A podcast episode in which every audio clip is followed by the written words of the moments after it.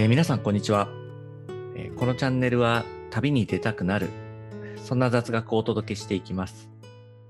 えー今日はですねあのーえー松尾芭蕉のですね、えー奥の細道の旅のお話をちょっと二人でしていこうかなと思います、えー大輔さんよろしくお願いしますよろしくお願いします。そうですね。あのーまあ私は、まあ松尾芭蕉という人は当然名前は知ってますし、まあ有名な俳句も何個か知ってるんですけれども、まあ奥の細道もそうですけども、あの、私がまあ興味を持ったのって、まあ大輔さんから、その、序文に書かれている、まあ三里に給水るということで、あの、昔の旅の人って、こうね、あの、お給をしながら旅していたよっていう話だったり、その45歳から実は旅に出ていたと。で、しかもその距離がなんと2400キロだったというような話を、まあ聞けば聞くほどですね、えー、一体どんな人だったんだろうとか、どういう旅をしていたのかとか、まあそういうのにどんどん興味を持っていったっていう、まあ私は、あの、経緯があるって、もう本当にここ最近ですね、あの、奥の細道を読んだり、あと、えー東京の深川にある、えー、芭蕉記念館とかですね。えそういうとこも行ったんですけども、あのーすごい人ですよね。一言ー、で言うと。超人ですよね、本当に。あの、ちょっとその年で旅に出て、うんまあ当時ね、人生50年時代の45歳なので、もうおじいちゃんですよね、当時であればね。ですよね。でそこからもう半年ですか？半年かけてうん2400キロほど歩いたということなので、想像絶するものがあるのかなとは思うんですけども。そうですよね。しかもね、あの、気候文というのもいくつか書かれていてね、その鹿島気候とか、さらしな気候とかですよそうでねす。よね。あんまり歩くことに対して抵抗もないんでしょうね。ないん、そういうことですよね。ねも移動手段といえばもちろん歩くしか、ね、基本的にはなかった時代とはいえ、う、うん、でもまあ、なかなかね、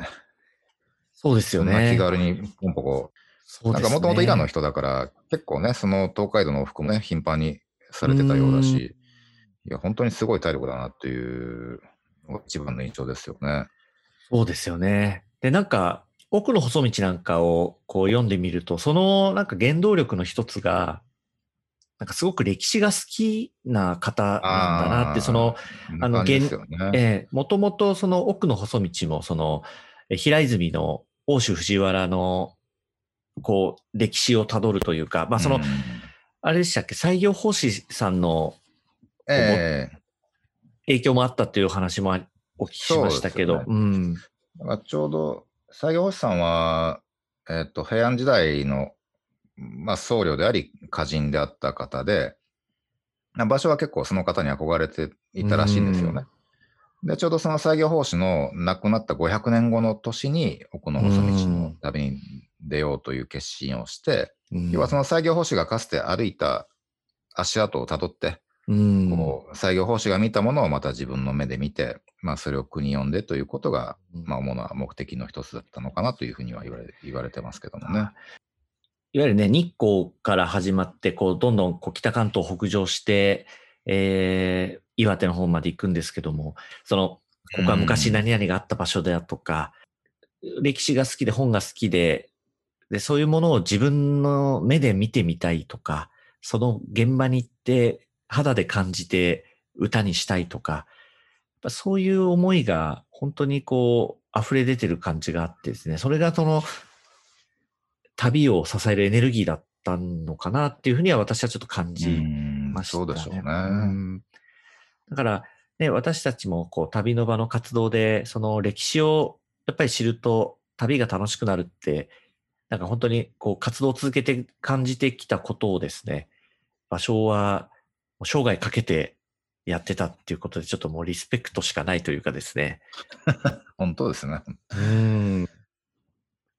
もうやっぱり歴史がね、ちょっとわかるだけで、同じ風景見ても全然見え方も変わってくるし、そうですよ本ね。当そこに紡がれた文脈、ストーリーっていうものがね、まあ、それを知ることで一気にこう、深みが増してくるのでね、旅に出てもね、やっぱその土地への思い入れだったりとか、いろんなものがこう、本当ガラッと変わってくるぐらい大きな変化が歴史を知ることで得られるので、まあそういった活動なんかね、本当に私たちが今、まさにやりたいなと思ってることで。ですよね。しかもあの、場所の場合は結構、なんだろう、もう、あら明らかな観光地っていうものもまあ中にはありますけど、それ以前になんか田植えしてる何気ない光景だとかね、そうですね。田植え歌を聞いて、まあ、東北に来たなっていう実感が湧いた歌とかもね、なんか読んでましたけども、本当にその日常の何気ない、ね、その習慣の中に、なんだろう、その土地独特のね、まあ、空気感を読み込んだりとかで、すごくその句を読むだけで、一気にその時代にこうね、連れて行かれるような、もう時間も空間も超越して、もう自由に旅ができるような気分にね、本当読んでる僕たちもなれるような文章なので。そうですね。まあ、ベタですけど、やっぱりああいうね、平泉で読んだ句とか、はね、本当に、なんだろう、もう、義経とかの 姿がこう、うん、思い浮かぶような、こう、臨場感だったり、で、ね、あと、まあ、シンプルですけど、やっぱ、最上川のね、サミダレを集めた林、最上川っていう句で、本当に、ね、日本の中でも、もう指折りの急流と言われる最上川っていうのは、まだ僕実際この目で見たことはないんですけども、うん、なんかその句を聞くだけでもすごく もうイメージが湧いてくるなという感じで、非常にやっぱ情景描写がもうものすごい長けてますよね。まあ当たり前だろうけど。いやー、すごいですよね。ね写真もね、ビデオもない中で、そんだけこう頭の中にね、イメージを描かせるだけの言葉の選び方ができてるっていうのは。そうですね。なんか実際その奥の細道っていうのは、まあ気候文なんですけど、まあそこそこ創作も入ってるらしくて、で、要はその同行したお弟子さんの、まあ河合空というね、方と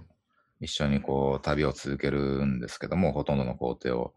で、その空が記した日記には割とこう事実が書かれているらしくて、まあ、それこそね、ここでいくら払ったとか、なんかそういう 帳簿から何から。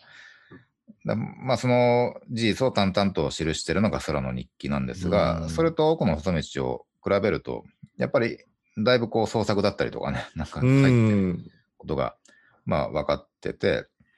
まあそれは正直そんな重要なことではないかなと思って、ね、やっぱ物語としてね、そのね、そこ楽しんでもらえるようなこう作品に、まあ、仕上げる意図があったのかちょっとわからないですが、まあ、場所としては、ね、うん、結果的にその自分のね、気持ちというか主観をすごく大事にして、まあ面白いと感じたとこはやっぱりそんだけね、熱を入れて書いてるし。結構、全体を本当に物語として書いてるっていうのを、なんか聞きましたしね。やっぱそういう、まあその、なんていうんですかね、今と違って、写真で伝えることもできない、動画で伝えることもできない中でね、こう読む人に自分が感じた感動をこう、そのまま伝えるっていうか、伝えたいがゆえの、その、脚色みたいなところも多分にあったんでしょうね、多分ね。うねうん。あと、ね、実はそんなにこう、体力にあり溢れてるという方じゃなくてね、なんか胃腸が弱いというか、なんか持病も持たれてたようなことも書かれてて。書かれてましたね。だからそういうね、決して万全ではない体調の中で、それでもなお旅に出るという、うん、ところはなんか、まあ、そのためにね、体のケアっていうのはすごいしっかりされてたんでしょうけども。うん、あとね、なんか僕らが最近。ね、僕らが常々言ってるのが、あの、旅先で稼ぐというね、一つそうですね。あのー、ワーケーションというか、なんていうか、はい、こうね、そんなものを先駆けなんじゃないか、場所はっていう話もね、そうですね。最近よく話すテーマですよね。うん、まあ、というのもね、場所は、その、まあ、スタイルがすごくて、まず奥の細道に出るときに、こう深川の家を売ってるんですよね。ね、もう帰ってこない格好 でこう、家を売って食べに出るって、まあすごいなと思いますそうですよね。まあ帰ってきたら、東京に戻ったら戻ったでまた、なん。か、なんとかなるか的な、ね、っていうとこもあるんでしょうけど、うん、まあその売ったお金だったり、まああとね、門下生でちょっとまあ、お金を持ってる方がいて、その人の援助だっていう話もありますけども、まあ、あとは、行った先々でね、まあ、お金を稼ぐという感覚だったのかはちょっとわからないですけども、まあ、すでにね、もう名声を得てたので、場所は。うんまあその場所から習いたいという方がね、その各地にいらっしゃって、で、そうなんですよね。方々に歌を指導したりとかね、うんまあ、一緒に読んだりとかっていうことで、まあ、そういった指導料というものもまた旅の費用に当てていたというふうにされてるので、本当手先でね、そうやって稼ぎながら旅を続けるっていうスタイルは、うんなかなか面白いなというふうに思いますけどもね。そうですよね。定住にこだわらずに、こう行きたいところに行って、まあそこで歌を読んで、また旅をするっていう、そこはなんか、軽やかな、ねそうですねまあ、こだわらずというかね、うん本当に、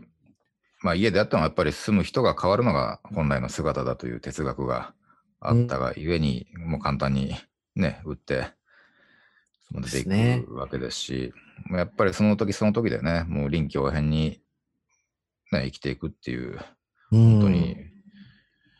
まあすごい、まあね、強い人だなというふうにも思いますけどもね。そうですよね。で、なんか、なんかそれを感じさせてくれるのが、いわゆるあの、不益流行っていう言葉があるじゃないですか。うんその、まあ、不益っていうのは変わらないものっていうか、普遍的なもの。で、流行っていうのはまあ変わっていくものなんです。うん。と捉えて、で、不益流行っていうのはその変わらないものを作るためには、日々変わり続けなきゃいけないっていうようなうん。ことのようで、だから、あの、俳諧が主流だった時に俳句というスタイルを作って、うん。で、俳句というものを普遍的なものにしていくために、自分は常にスタイルをこう、新しいものを模索するんだっていう、なんかその考えに至ったっていうのも、なんか今の話とかいろいろ聞いてると、まあ場所なら、だからこそ、あの、江戸の時代にたどり着いた境地なのかなっていう、うん、なんでしょうね。うん、なんか今ってどうしてもね、変わらないものと変え、変えていくものとか流行りっていうのはどうしても分けて捉えたりとか、うん。なんか変わだらまあ本質的にはね、同じものだっていうね、そうなんですよね。ね本当に世の中の変化が激しいですからね、今は特にね。もう今までの常識がある日突然ね、もう覆ったりとかっていうことが、まあこれからもたくさん出てくるし、そうですよね。ねこのうんもね、本当にいろんなものが変わっていってる中で、うん、まあその中で、やっぱりね、まあ社会状況に合わせて、こう、やっぱ身軽にね、こう、そうですね。